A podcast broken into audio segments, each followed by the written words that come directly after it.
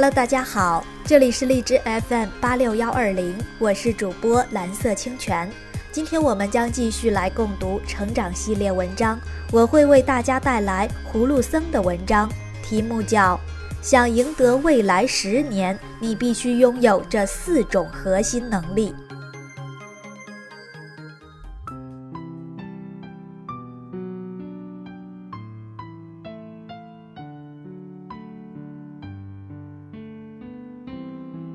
二十一世纪，你唯一的生存之道是专业。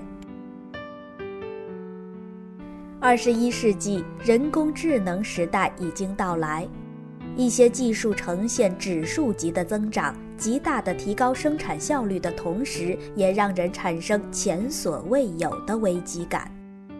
未来还有多少工作机会是属于你的？成为什么样的人才不会被淘汰？能否在充满变数的未来立于不败之地，取决于你是否兼备专业技能和职业素质。日本管理学家大前研一预言，专家的时代已经到来。这里所指的专家，是指那些不仅具备专业知识和技能，而且拥有独立思考的能力和真正解决问题的能力的人。专业。将拉开一流人才与普通人之间的差距，让你变得不可替代。专家这个词在今天好像有点被玩坏了。《华尔街时报》也语道：“专家是指那种知道一百二十三种恋爱方法，却根本不认识任何女人的人。”事实上，大众一般对他们态度冷淡。大前研一在《专业主义》一书中表达了对真正的专家的看法。他说：“专家要控制感情，并靠理性而行动。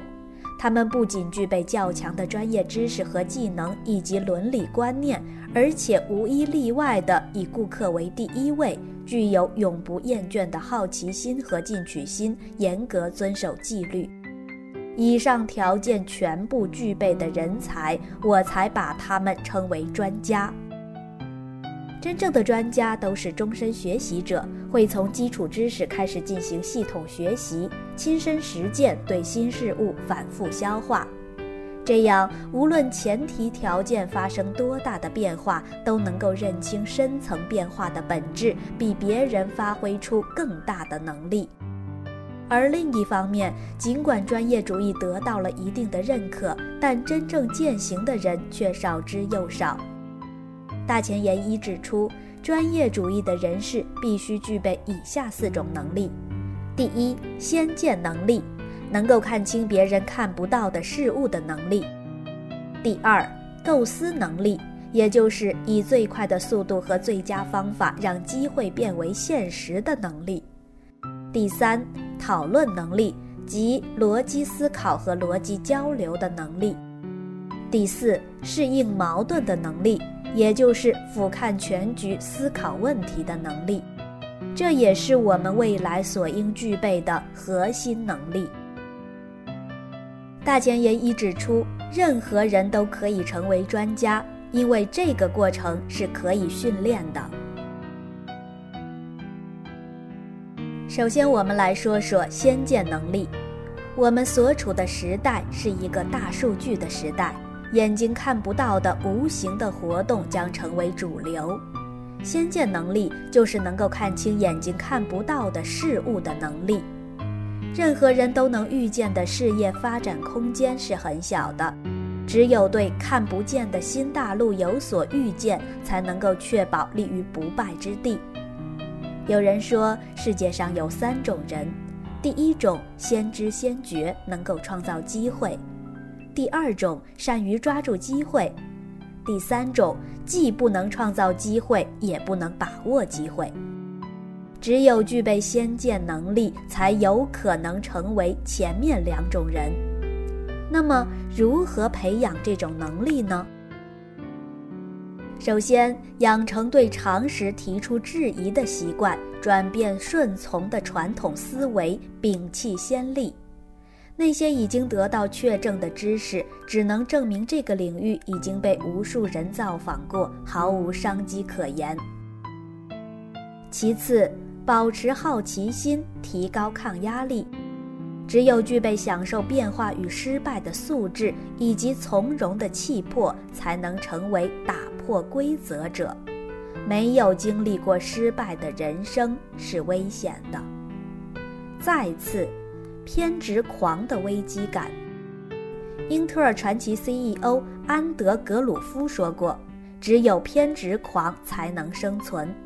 偏执是指，首先要对你选择的事业有超乎常人的执着；其次要有居安思危的意识，具备超强的直觉和洞察力。”第二个能力，构思能力。在生存的竞争中，如果只有先见能力，能看到某个领域未来的发展趋势，而没有付诸行动，也就只能是一场虚无的空想。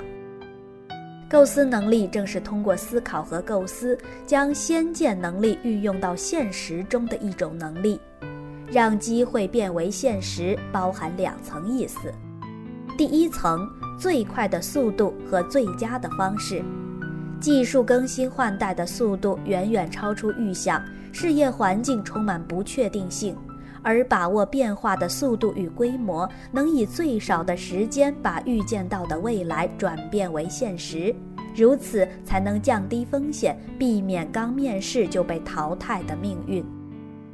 第二层意思，视成功为过去时，用新的规则去办事，而不是沿用现有模式。随时准备重新审视或放弃自己的构思，才能确保做出正确决策。面对瞬息万变的机遇，不迷恋原有的产业基础，与其试图将原有的核心出现的事物联系起来，不如把重心放在核心业务上。在培养构思能力的过程中，需要注意：一、勇于自我否定。在任何时代，最大的敌人都是自己。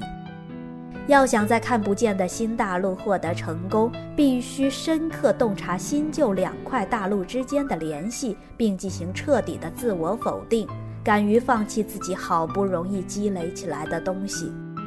二，追求深度，把事业的核心限定在一定的范围内，全力向纵深发展。这样，即使别人想模仿，也无从下手。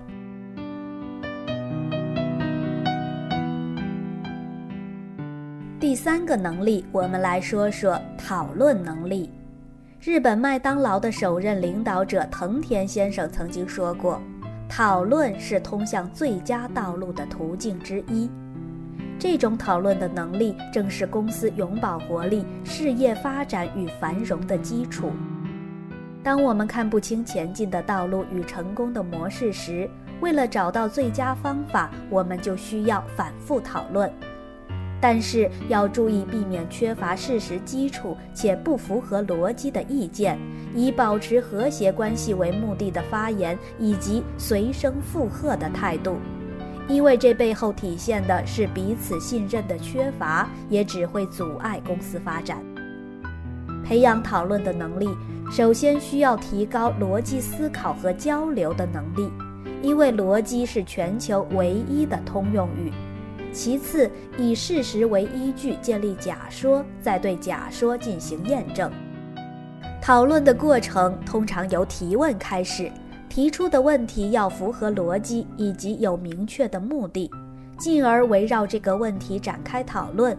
这个过程特别强调倾听与说服的能力。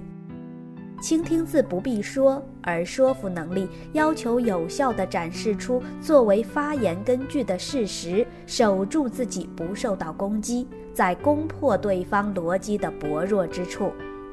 记住，反驳的目的是为了加深相互之间的理解。有两种方法。论证型反驳，驳倒支撑对方主张的论据；主张型反驳，提出与对方相反的主张。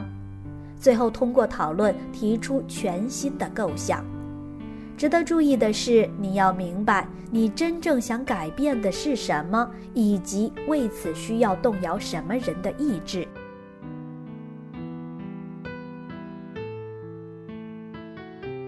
最后一种能力是适应矛盾的能力。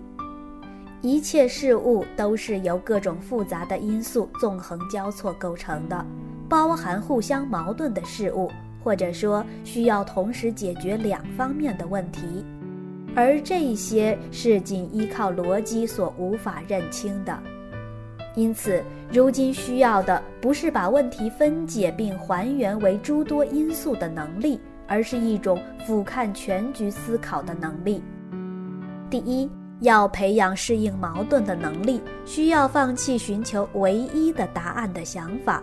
在解说、验证、结论、实行的过程中，找到问题的关键所在，并从多个角度把握分析。第二，充分结合逻辑思考和直觉思维，以事实为依据提出问题，广泛探索答案的可能性。在这几个能力中，适应矛盾的能力无疑处在更高的层次，因为事物的复杂性和多变性需要人在矛盾中寻求真理，通过全局思考进行解决。圣雄甘地曾说：“在这个世界上，你必须成为你希望看到的改变。这种改变其实就是成长。”成长藏着你选择的生活方式和你走过的路，决定你今天能做什么，也决定你未来的价值。面对未知，唯有不断成长，才能赢得未来。